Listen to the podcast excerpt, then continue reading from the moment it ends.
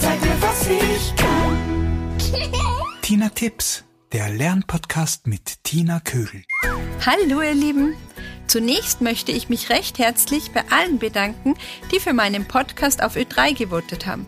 Es hat zwar leider nicht geklappt, unter die ersten 20 zu kommen, aber vielleicht beim nächsten Mal. Ich freue mich auch immer über euer Feedback und über eure Ideen und Fragen zum Thema Lernen. Schreibt mir gerne unter tina.tinatips.com und gebt mir bitte eine positive Bewertung auf iTunes. Vielen Dank. So, heute habe ich ein Thema für euch, das besonders für die Schulanfänger interessant ist. Es geht um die richtige Stifthaltung.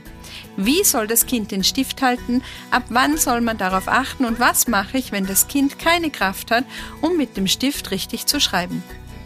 Das Problem mit der Stifthaltung ist leider, dass es kaum möglich ist, Volksschulkindern eine falsche Haltung abzutrainieren. Und im Kindergarten kann es manchmal auch schon zu spät sein. Zumindest sollten die Eltern hier unterstützend mithelfen. Was ist nun aber eine richtige Stifthaltung? Die richtige Stifthaltung nennen wir Dreipunktgriff. Daumen und Zeigefinger führen den Stift und der Mittelfinger stützt ihn. Der Stift liegt also auf dem Mittelfinger.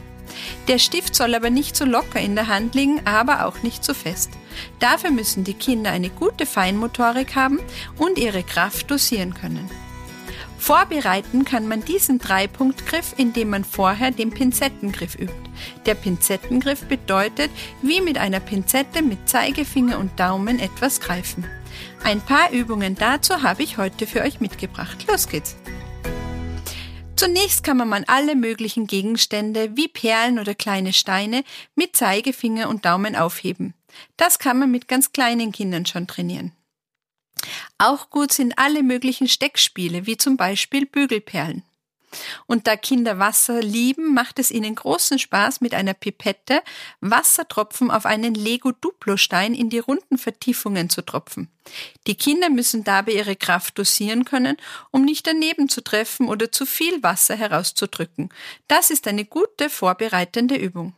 Man kann das Wasser in verschiedenen Farben einfärben und zum Schluss auch ein Taschentuch darüber legen.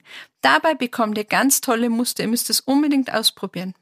Ihr könnt mit allen möglichen Pinzetten den Griff üben, indem Kinder damit alle möglichen Gegenstände wie Bohnen, Nüsse, kleine Kugeln, Steine aufglauben und in irgendwelche Gefäße geben, zum Beispiel Eierkartons oder verschiedene Gläser.